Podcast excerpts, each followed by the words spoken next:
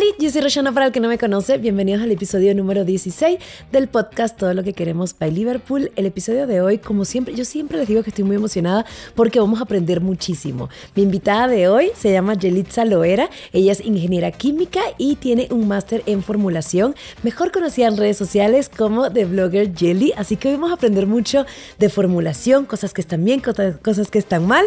Bienvenida. Hola, gracias George por invitarme. Me siento muy agradecida de estar aquí con ustedes y pues vamos a hablar hoy de formulaciones.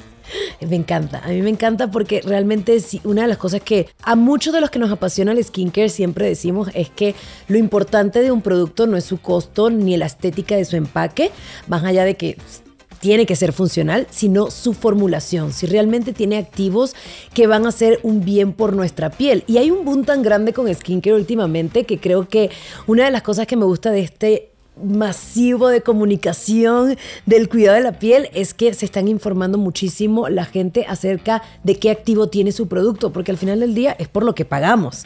Claro, y no solamente dejarse llevar, como tú dices, por el empaque o la textura, cosas que realmente se agradecen y son muy gustosas, pero pues cada vez el consumidor pues gusta y busca más información acerca de sus ingredientes activos pues favoritos, ¿no? Y más que nada porque están de moda, lo ven, ácido hialurónico, vitamina C, niacinamida, entonces quieren saber un poquito más y saber de qué manera poder aprovechar estos productos y los ingredientes activos.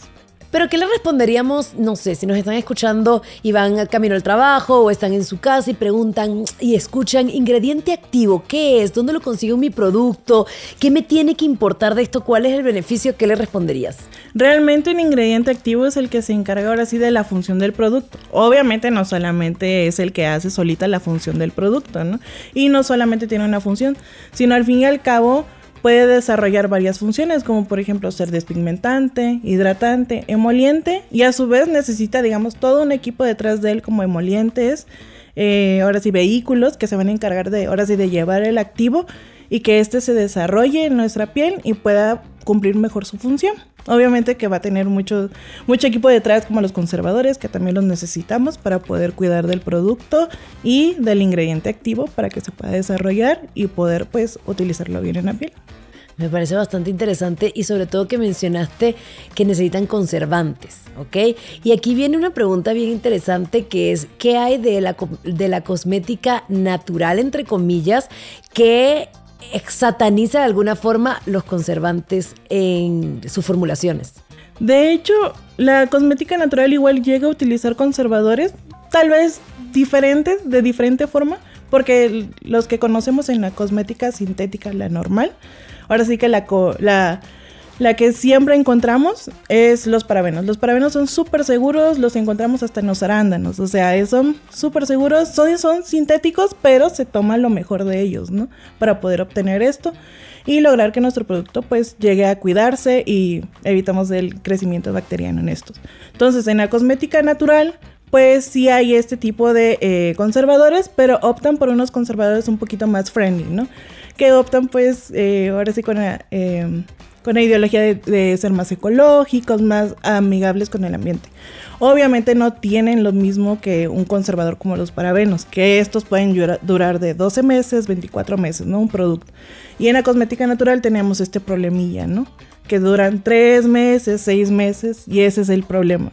Queremos buscar conservadores para la cosmética natural, pero pues el tiempo es un poquito más corto.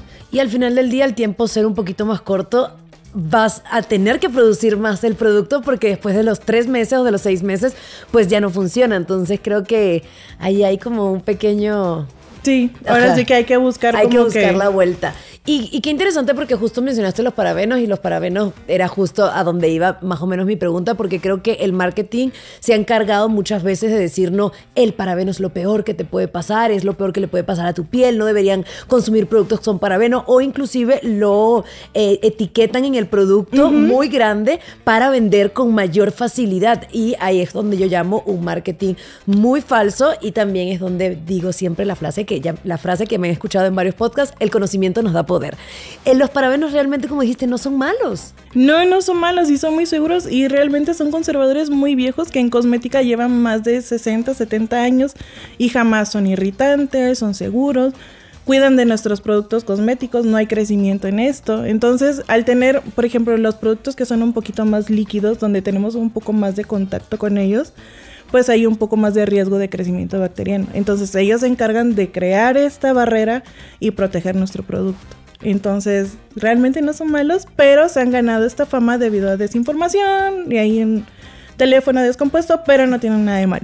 Es que escuché en algún momento, creo que el, rumor creció en todo el tema de los parabenos, de que sí hubo un estudio que decía que podían causar alguna enfermedad de la piel. Sin embargo, yo humildemente, ya aquí la experta nos dirá, en algún momento leí que es como si te aplicaras litros y litros y galones solo de parabenos encima, obviamente tu piel va a reaccionar como puede reaccionar con cualquier activo, yo me imagino que le apliques demasiada cantidad a la piel.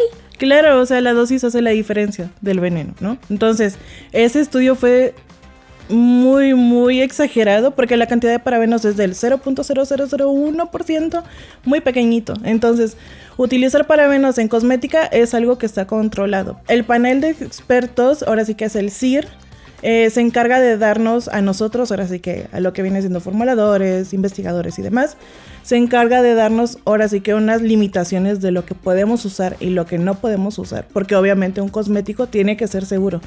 El que vamos a comprar en el comercial tiene que ser seguro. Igual el dermocosmético tiene que ser seguro y son eh, ahora sí que concentraciones muy controladas y muy investigadas. ¿Por qué? Porque tenemos el journal de toxicología, tenemos el panel de expertos, tenemos la FDA y la Unión Europea. Entonces, son muy seguros. Son muy seguros. Me gusta, me gusta porque siento que al final del día también es importante tener como todo este tipo de background o, de, de, trasfondo acerca de los productos que consumes porque el marketing es bastante agresivo. Es como, por ejemplo, en algún momento, y ya nos vas a platicar sobre eso, cuando el ácido hialurónico hace unos tres años, cuatro años se popularizó masivamente porque no es un activo nuevo, simplemente se popularizó de una forma muy masiva y empezaron a vender productos con eh, porcentaje súper altos en el empaque, cuando realmente un porcentaje demasiado alto de ácido hialurónico eh, da volumen si es inyectado, por ejemplo, que es muy diferente el ácido hialurónico inyectable al ácido hialurónico que puedes conseguir en un producto, que son de distintos pesos moleculares. Sí, cada, cada ácido hialurónico hay diferentes, hay de pesos moleculares altos y bajos, ¿no? Los que son altos son los que se nos quedan en la superficie y son los que actúan como la barrera y protegen de que evitan ahora sí que hay una pérdida de agua, ¿no? Entonces, los que son más, eh, ahora sí, de bajo peso molecular y que pueden penetrar un poquito más en la piel, no quiere decir que van a penetrar totalmente en la piel, ¿no? Si acaso un poquito más de allá, pero no pasa nada. Entonces lo que van a hacer es van a tener esta aportación de hidratación y un poquito del movimiento filler, ¿no? Cosa que es muy diferente cuando hablamos de eh, ácido hialurónico que va inyectado. Ese sí. Ahora sí que resultados instantáneos, inyectado. Y ahora sí con el ácido hialurónico, pues hay que ser pues muy constante y paciente con su uso. Con su uso, o sea, podemos conseguir como beneficios en línea, o sea, me dirías que en líneas de expresión con cremas y sueros. Ah, tendrían que pasar como unos dos, tres años para poder decir lo que puedes conseguir con algo inyectado. Con algo inyectado. Sí. Ok. Sí, yo creo que el ácido hialurónico creo que su, como su uso más convencional es para aportar hidratación en la piel. Sí, y dejar esa suavidad en la piel. Y también depende mucho de las formulaciones, ¿no? Porque luego metemos un poquito de siliconas para que la piel se vea lisa y tersa. Porque la dimeticona también llega a tener una aportación de hidratación y también llega a crear esa barrera protectora. Entonces, en conjunto con el ácido hialurónico de bajo peso molecular, hacen un increíble match para poder aportar hidratación y evitar que haya pérdida de agua. Ok, me parece súper interesante. Y usted me va a decir, ajá, Roshana, ¿y cómo se come todo eso? ¿Dónde lo veo? ¿Dónde lo consigo? El, creo que lo más o algo que a mí me gusta recomendar como aficionada al cuidado de la piel, obviamente, como consumidora, vaya, como consumidora, a mí me gusta recomendar que, que lean una lista de ingredientes, que creo que es ahí es donde vas a encontrar el grueso de realmente o el, el todo el cuerpo del producto que estás comprando, porque en el empaque o al principio vas a encontrar lo que quieren que tú veas, como por ejemplo sin parabenos o con 80% de ácido hialurónico, etc, etc. Claro, entonces la portada del producto es lo que nos dice lo que más destacan y casi siempre lo que van a destacar son los ingredientes activos, como por ejemplo el ácido hialurónico y en la parte de atrás te puede decir ácido hialurónico al 97%, pero la realidad es que el ácido hialurónico está al 0.0009%, ¿no? Está súper bajito, ¿no? Entonces lo pueden encontrar como sodium hialuronate para bajo peso molecular o alto peso molecular ya viene como que hidrolizado y te tiene que marcar porque si no estaríamos mintiendo en el etiquetado. En el etiquetado, qué interesante. Sí, porque mayormente se presenta como hialuronato de sodio. Sí. ¿Ok? Que no está mal, tampoco se sientan estafados al respecto. Es una forma del ácido hialurónico, por lo que tengo entendido, ¿no? Sí. O un derivado. ¿Cómo se diría? ¿Derivado? Digamos que es de otro peso molecular, pero aplica, es ácido hialurónico. Derivados vienen siendo cuando es con la vitamina C, que por ahí luego vi que había un problemilla con ácido ascórbico, que no es vitamina C, si es vitamina C. Ah, ahorita vamos a hablar de eso para informarnos de todo. Pero en cuanto a la etiquetado se mantiene el eh, mayor porcentaje en un inicio y menor porcentaje en un inicio. Por ejemplo, si compro un producto y lo primero que eh, dice ingredientes, puntos, agua, es lo que mayor cantidad contiene mi producto y de último generalmente están como perfume. Sí, que es las concentraciones más bajas, ¿ya? Nada más para tener la aromaterapia, que es el producto, pues cuando lo aplicas, pues también es algo que influye mucho, ¿no? Y realmente la fragancia no es mala, sino que pieles que son muy secas o tienen la eh, barrera cutánea dañada o si tienen algún problemilla, por ejemplo, como melasma, que su barrera cutánea está dañada, pueden sufrir como que ciertas irritaciones. Pero nada más, de ahí en fuera, las demás tipos de pieles estamos como que bien. Como que bien, sí. Yo, yo particularmente creo que comenté en algún, en algún podcast y creo que siempre en mis redes sociales comento que no soy muy fan de la fragancia porque mi piel está ya muy sensibilizada. Sí. Y, pero siempre digo que tener también como un balance, como un balance entre productos con fragancia y sin fragancia está bien porque al final del día, tú mismo lo mencionaste, en la, la cantidad del veneno, ¿cómo eh, fue? Eh, el, en el veneno está la dosis. En el veneno está la dosis, me gustó mucho esa frase. Sí, creo que se ha vuelto como muy recurrente también el tema de la fragancia y también el tema de los alcoholes en los productos. ¿ok? Sí. Que, se sataniza muchísimo el, que haya alcohol en tu producto, pero muchas veces tengo entendido que tiene que ver pues con la textura que va a tener el producto, con el fin que va a tener el producto, o muchas veces hasta es necesario que esté, no es un enemigo, porque hay distintos tipos de alcoholes que pueden utilizar en cosmética. Por ejemplo, tenemos los alcoholes, el típico el alcohol de nat que siempre me lo andan juzgando por ahí. La realidad es que el alcohol de nat casi siempre lo vamos a encontrar en protectores solares. ¿Por qué? Porque nosotros andamos pidiendo una textura ligera, que no quede blancuzco, pero ahí está el alcohol de nat. Entonces ahí está haciendo él su función de que crea esta textura eh, ligerita, esta película que se va a adherir, obviamente eh, para que pueda durar un poquito el protector solar, que ya ven que tenemos que replicarlo cada dos o cuatro horas dependiendo de la exposición. Y pues también llega a actuar como vehículo, como ya lo había mencionado al principio, los vehículos y los activos van de la mano. ¿Por qué? Porque el vehículo, digamos, va empujando el activo para que llegue a realizar mejor su función como activo y se pueda desarrollar mejor y pues podamos ver mejores resultados en nuestra piel. Entonces, conclusión, las fragancias a su debida dosis y los alcoholes a veces son necesarios. Sí, creo que, que, hubo una campaña como muy fuerte acerca de los alcoholes que... Obviamente pieles sensibles, como lo vuelvo a mencionar, con la barrera cutánea dañada. O con alguna problemática en la piel, rosácea como o rosácea. algo así. Eso, pues a lo mejor ciertas concentraciones sí les cambien y otras que están un poquito más elevadas, tal vez no sea una buena opción. Siempre les recomiendo que hagan una prueba de parche en el en la parte de aquí de la mejilla para que puedan tomarlo en cuenta. Digo, si van a probar algún producto y eso y dicen, mmm, ¿qué pasa aquí? Entonces hagan una prueba de parche y ya, así evitamos problemas ahora sí en todo el rostro. En todo el rostro.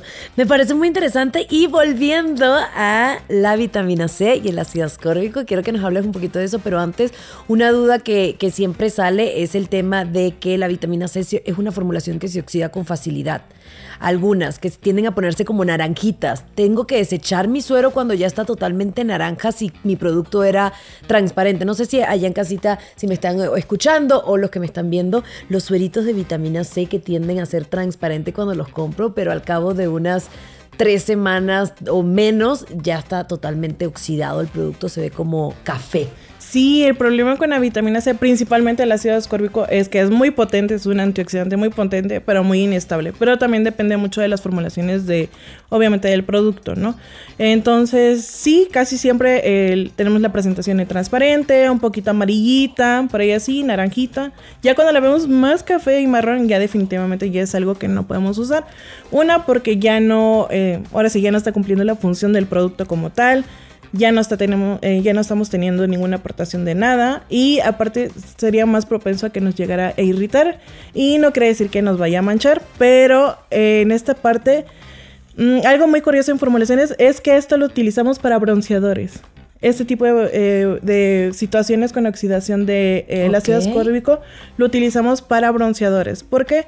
Porque queda esa piel como glowy, bonita y bronceadita. Entonces, a veces cuando llegamos a utilizar alguna vitamina C oxidada, se llega a hacer como un acumulamiento como de suciedad y creen que se mancha. Y la realidad es que no, es que tenemos este acumulamiento del producto que ya no está cumpliendo su función, entonces hay que retirarlo con exfoliación.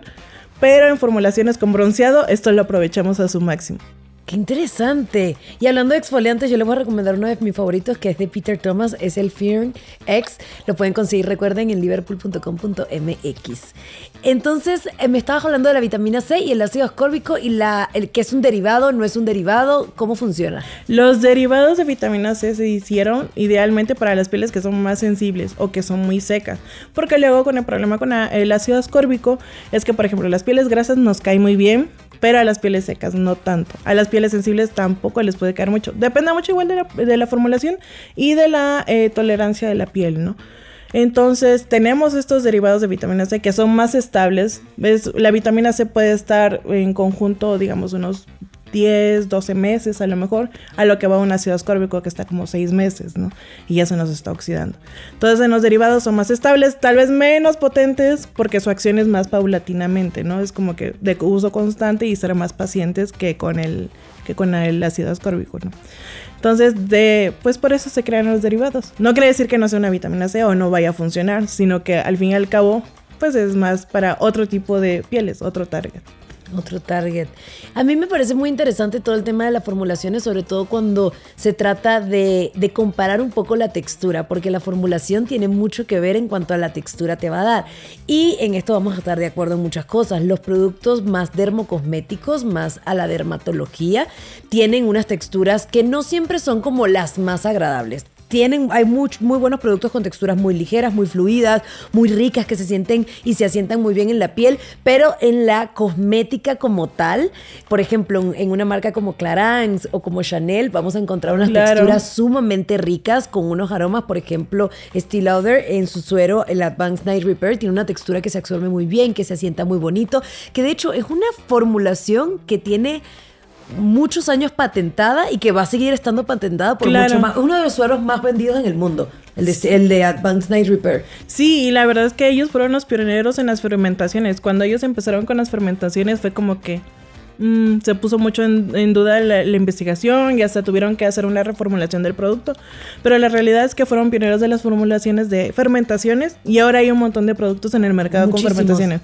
Pero sinceramente eh, la patente y la formulación del Steel Lauder es inigualable. Sí, es inigualable. La textura, la verdad, es sumamente rica. Y eso me, se me hace muy interesante. ¿Qué tan difícil es lograr justo esa textura? Porque, por ejemplo, yo, yo me pongo a pensar y, y, a veces los costos en cosmética, como de lujo, entre comillas, porque en productos de derma también podemos encontrar bastante suerito de lujo, bastante alto de precio, pero mayormente marcas de lujo como Clarins o como Chanel, también inclusive Clinique, eh, tienen costos un poco más elevados elevado del normal y siempre he pensado que también el trabajo de, crear esa fórmula no es fácil, de llegarle a esa fórmula que se asiente, que estéticamente te deje la piel en, segundos muy luminosa, que obviamente no es el resultado a largo plazo, o sea, lo tienes que utilizar con el tiempo, pero todo ese tipo de cosas también influye, ¿verdad? A la hora de formularlo es bastante complicado. Sí, claro, o sea, eh, a veces tenemos en temperaturas cuando hacemos lociones o cremas,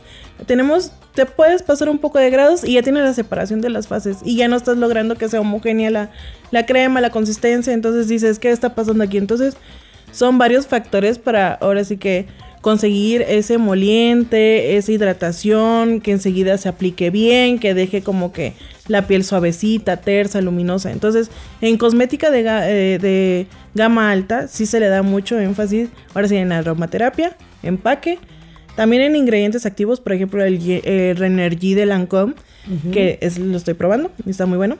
Tiene una excelente formulación porque combina tres activos, que viene siendo vitamina C, vitamina E y ácido ferúlico que viene siendo idealmente para contaminación, radicales libres y fotoenvejecimiento, que es cuando tenemos este daño solar, ¿no? Y deja la textura en la piel súper luminosa, te lo aplicas y es como que te están apapachando, abrazando. Está bastante interesante ese producto. Sí, y además lo interesante de este producto es que tiene tres consistencias. ¿Te imaginas poder lograr una, un producto con tres consistencias que viene en gel, en loción y en crema? Y hacen un excelente match y se combinan perfecto. O sea, la verdad que todo lo que hay detrás en formulación para conseguir ese tipo de textura y que no haya ninguna separación de, fases porque yo sé que por ahí les ha de pasar. lo mismo pasa cuando los protectores solares utilizamos una crema hidratante, un poquito siliconada y nos ponemos el protector solar que es una consistencia pues en crema tenemos este efecto de peeling. ¿Qué quiere decir peeling? Que pareciera como que se nos descarapela el rostro, ¿no? Y estamos teniendo pérdida del producto, de todo lo que estamos aplicando. Y pues eso es algo que no queremos. ¿Y por qué pasa eso? ¿Por qué ocurre? Y también una pregunta, ¿pasa mucho eso? Y también a mí me ha pasado en algunas ocasiones que estoy haciendo layering de, de mi rutina de skincare. A mí me gusta particularmente las rutinas minimalistas. Y, pero agarro mi antioxidante y luego me pongo otro suerito y empiezo a ver como espuma que ambos están haciendo como un trabajo de espuma y no entiendo, es como si las mezclas no son compatibles ese día porque el resto de los días lo son, o a veces pasa estas, este efecto peeling o bolita porque realmente no sientes nada más que, una sensación incómoda. Eh, realmente cuando tenemos lo de las bolitas, ahora sí el peeling, a veces puede ser por incompatibilidad de texturas. Por ejemplo, protector solar viene en crema y tu crema hidratante o el suerito que estás aplicando, principalmente sueritos eh, de ácido hialurónico, tenemos este problema de incompatibilidad y se crea este peeling. ¿Por qué? Porque luego en los productos de crema o de ácido hialurónico metemos un poquito de siliconas para la textura, para que quede bonito, la hidratación, ¿no? Entonces en crema pues tenemos el alcohol que es un poquito más astringente. Entonces uno que crea una película y el otro que tiene la barrera ahora sí con el alcohol, creamos este peeling y hay incompatibilidad de fases. También llega a pasar porque no damos el tiempo de aplicación. Ahora sí que te pones ahora sí una cremita y luego la otra y así y te pones el protector solar y tenemos el problema de la espumita luego. Ah, y por apurada. Llega a pasar luego que a veces por el pH sinceramente, a veces por el pH, principalmente mujeres, porque luego pues eh, somos muy hormonales, entonces cuando andamos, ahora sí, en ciertos días, cambia un poquito el pH, entonces tenemos este problema de incompatibilidades y llega a pasar, aunque no pareciera ser importante, pero llega a pasar. Llega a pasar, qué interesante todo lo que, o sea, todo lo que una fórmula hace por un producto. Porque la verdad a veces, no sé, teníamos esa... Bueno, yo no, porque soy muy amante de skincare y sé todo el trabajo que hay detrás de crear un producto. Pero a veces también mucha gente piensa que es mezclar tres cositas ahí, le doy vueltita y lo pongo en un bonito empaque ya. Y la verdad no, la formulación creo que es lo más importante y muchas veces pecamos de no prestarle la suficiente atención a la fórmula que compramos. Nos vamos más, más por su popularidad, por su precio, por el empaque, que sea muy bonito. Creo que el empaque es lo que, que a mí me gusta, hay empaques de empaques, porque creo que, y tú me lo dirás, eh, siento que de alguna u otra forma el empaque también ayuda también muchas veces a la formulación. Eh, la vitamina C, tengo entendido que es mejor que su empaque sea oscurito. Sí, o aislado en pom, ajá. para que no tenga ningún contacto o este, o ahora sí en frasquito ámbar o oscuro, oscuro, para que no haya este problema porque es un poquito fotosensible es un poquito fotosensible y se puede llegar a oxidar. ¿Y qué me dirías sobre, creo que esto se lo deben preguntar mucho porque obviamente tema de formulación, ¿qué activos se deben combinar y qué activos no se deben combinar? Como para combinar, pues tenemos los antioxidantes que nos encantan, por ejemplo, como ya lo mencioné, vitamina E, vitamina C, que hacen un increíble match, por ejemplo, la vitamina E para eh, hidratación y el ácido ascórbico para eh, antioxidantes, radicales libres y fotodaño. Y lo que hace en conjunto con la vitamina E es que la vitamina E actúa como booster para la vitamina C. Aparte de que la mantiene más estable, lo hace que ahora sí que trabaje más y funcione mejor, ¿no? Otra combinación que me gusta mucho para antioxidantes, viene siendo eh, retinol y niacinamida. Por ahí tenemos para las pieles más grasas. Ok. Y eh, otro para combinaciones para radicales libres, vitamina E, vitamina C y ácido ferúlico. Tres poderosos antioxidantes que van contra hiperpigmentación, que andan por ahí preguntando mucho, me supongo que intentan preguntar mucho, Rush. Sí, de la hiperpigmentación, las manchitas y todo eso. Y eh, obviamente pues por la exposición y por la contaminación. También hay que protegernos por ahí. Sí, creo que es súper, súper importante. Bueno, se sabe que aquí en este podcast, y yo particularmente amo muchísimo los antioxidantes, creo que son un super booster para la piel en cuanto a salud. Aunque estéticamente ayudan a que tu piel se vea de un tono mucho más uniforme, ayuda a que se vea como mucho más luminosita, aportan muchísima, muchísima salud a la piel y siempre es recomendable incluir uno. Hay antioxidantes que se utilizan solo en el día y hay antioxidantes que son requeridos en la noche, que son todos los derivados de la vitamina A, si no tengo... sí, para retinoides sí mejor en la noche. ¿Por qué? Porque son renovadores celulares y pues podemos ocasionar este ahora sí que un poquito de irritación. Entonces mejor usarlos de noche con cremita hidratante para poder eh, ayudarnos una combinación que me gusta mucho con retinoides es retinoides y ceramidas o retinoides y ácido hialurónico. ¿Por qué? Porque ahora sí que actúan como de colchón para eh, reducir la irritación y obviamente eh, hidratar, porque ya ves que pues cuando usas un poquito de retinoides, pues te deshidratas un poquito. Sí, te enrojeces y la sensibilidad. Ya hemos hablado aquí de retinoides. Eh, nos gusta mucho, somos muy fans, sobre todo las que estamos en los 30. Ah, sí. Lo amamos. ¿Y combinaciones que no te gustan? Combinaciones. O que no recomendarías. Bueno, que no. Todos pueden combinar todo. Ahora sí que depende mucho de la sensibilidad de la piel y la tolerancia. Pero lo que yo no recomiendo personalmente, por ejemplo, retinoides porque ya tenemos un renovador celular. Y eh, alfa hidroxiácidos y beta hidroxiácidos, porque también son renovadores. Entonces sería como que doble exfoliación y eh, no queremos eso. No queremos eso. Que serían los ácido glicólico, ácido salicílico, ácido mandélico, ácido láctico, todos esos combinados con retinol no son necesarios. Así es, entonces si ya tenemos retinoides que están haciendo su función, no queremos utilizar estos porque nos puede sensibilizar la piel y podemos terminar peor, ¿no? Otra que no eh, recomiendo mucho, pero a la vez sí la recomiendo, pero depende mucho de la tolerancia de la piel, es por ahí me andan satanizando mucho ácido ascórbico y retinol. Sí se pueden utilizar, por ejemplo, el ácido ascórbico en la mañana y en la noche tenemos el retinol. Claro, pero eh, siento que espaciarlos, ¿no? No en la misma rutina, pero tal vez una mañana y noche. A mí me encanta esa combinación. A mí también igual me encanta. Siento que es goals. Sí, o sea, ya anden en los 30 o cerca de los 30, ya hay que picarle eh, ácido ascórbico y retinol por ahí. Eh, eh, es, como mi combinación estrella. Un antioxidante en la mañana, así bien potente, y después en la nochecita mi retinol.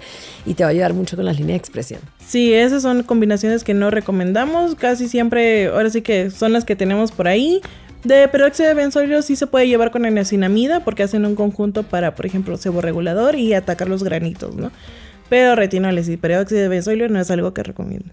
Muy bien, y creo que la, la, vamos a hacer la última pregunta que también fue muy sonada en redes sociales, mucho debate, mucho que si sí, que si no, que si esto, que si aquello, y es un activo que obviamente se ha vuelto lo más viral y popular que ustedes se pueden imaginar, es un activo que ya tiene muchísimo tiempo en el mercado, pero que tiene su boom desde hace unos dos años, que es la niacinamida. A mí particularmente me gusta mucho para la función barrera, me gusta mucho para las rojeces, siento que es bastante noble y gentil y que hasta una piel sensible lo pueden utilizar, pero como siempre recuerden acudir con su médico y dermatólogo, que él va a ser el que les va a indicar el camino de su rutina de skincare. Pero una polémica que se armó era, ¿qué tan recomendable es mezclar vitamina C y niacinamida? Unos dicen que si no pasa nada, otros dicen que la vitamina C de alguna u otra forma pierde la potencia o se desestabiliza.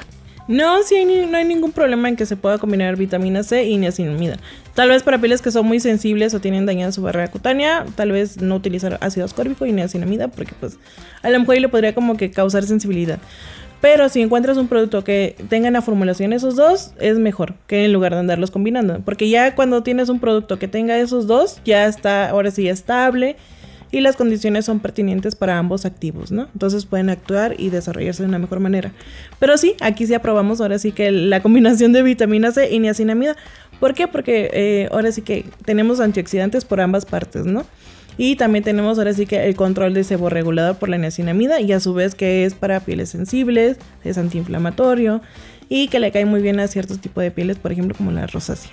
Como la rosácea. Sí, es que de repente es que uno tiene tanta información que ya no sabe qué hacer o qué no hacer. A mí me pareció interesante un punto que quiero rescatar que dijiste, es mejor a veces invertir en productos que tengan distintos activos que estar buscándolo por separado, porque al final del día creo que tiene mucho sentido a la hora de formularlo. Por ejemplo, eh, hablábamos del suero nuevo de Lancón que tiene la niacinamida, que tiene el ácido hialurónico y el ácido ascórbico, ferúlico. Ajá, ferúlico. Estos tres están allí, pero si los ellos saben qué, qué potencia o qué porcentaje de cada uno va a tener, a diferencia de buscarlos por separado. ¿Ok? Que nosotros no vamos a medir el- y no vamos a controlarlo No, claro. también. Sí, está bastante interesante. Creo que lo mejor de todo es que independientemente de que siempre tienes que ir a un médico, un dermatólogo, que este sea el que obviamente te recomiende los productos, es muy importante también tomarte el tiempo de estudiar qué le aplicas a tu piel, porque obviamente todo lo que toca tu piel al final del día la va a afectar o le va a aportar beneficios y tienes que empezar a conocer para ser un consumidor inteligente, porque hay que comprar con conocimiento, sabiendo qué te estás aplicando, no simplemente por el marketing. Yo quiero pensar que todos en casito que nos lee, que nos ven y que nos escuchan, de alguna u otra forma van a empezar a qué? A ver los ingredientes de la parte de atrás. Y ahora sí que comprar inteligentemente. Y si pueden comprar un producto completo, ya es como que vas más de gane y puedes invertir en otras cosas, ¿no? Como protector solar. Como protector solar, muy importante los protectores solares que son bien difíciles de formular, ¿verdad? Sí, protectores solares y, y cuestiones porque tenemos que comprobar la eficacia, ¿no? Que si protege contra los rayos UVB o los UVA, que vienen siendo ahora sí que los que nos andan causando el daño a largo plazo que no vemos ahorita, Claro. ¿no? ¿Qué, tan, qué, qué tanto? Yo, yo, no quiero, yo no quiero despedir este podcast, como se dan cuenta, yo quiero preguntar todo, tengo muchas dudas, pero ¿qué tanto, qué, qué, por, por cuánto tiempo se tienen que hacer pruebas para sacar al mercado un protector solar? A veces un año, dos años, tres años, depende mucho de, ahora sí que de los activos que quieran incluir. Por ejemplo, los filtros solares que tenemos el Tinosol S, el Tinosol XL, este, los filtros orgánicos e inorgánicos que también tenemos, el óxido de zinc, el dióxido de titanio, este, los pavas, el oxibenzona, bobenzona, que por ahí me los andan crucificando, pero son muy seguros. Y este, tenemos que ver porque eh, a veces ciertos filtros son como que muy inestables y no se llevan con otros. Entonces no puedes combinar, por eso no recomendamos ahora sí que la combinación de protectores solares que me dicen, ay, me puedo poner uno mineral y uno eh, normal químico. No. Qué interesante, eh, qué Claro. bueno, qué buena aclaratoria. A ver, nútrenos. Claro, este, ¿por qué? Porque luego digamos que se pueden cancelar. Entonces ya no te damos eh, teniendo esta protección y puede causarnos una irritación. Entonces siempre es mejor mantener el protector solar que estás usando y ya y no combinarlo. Sí, es que sí vi en algún momento que se empezó a popularizar el combinar para crear como una textura como mucho más cómoda, pero la verdad en el mercado hay muchísimas texturas de protector solar en gel, en polvo, en spray, en bruma, En más barra. espesa, en barra, hay, hay de todo, lo importante es utilizar protector solar. Yo la verdad no quiero despedir este episodio porque he aprendido muchísimo, saben que yo soy una fanática del skincare y siempre busco la manera de aprender como deberíamos hacer todos a la hora de comprar un producto. Gracias a Yelitza por estar con nosotros. Recuerden que la pueden conseguir en redes sociales como The Blogger Jelly para que obviamente eh, vean su contenido sobre formulación, aprendan muchísimo más y sean consumidores conscientes. Yo también la voy a seguir para adentrarme en este mundo de la formulación. Espero que les haya gustado mucho este episodio. No se olviden de darle like, seguir el podcast y compartirlo en sus redes sociales. Nos vemos en el próximo episodio. Yo soy Roshana y me encantó estar con ustedes el día de hoy. Bye.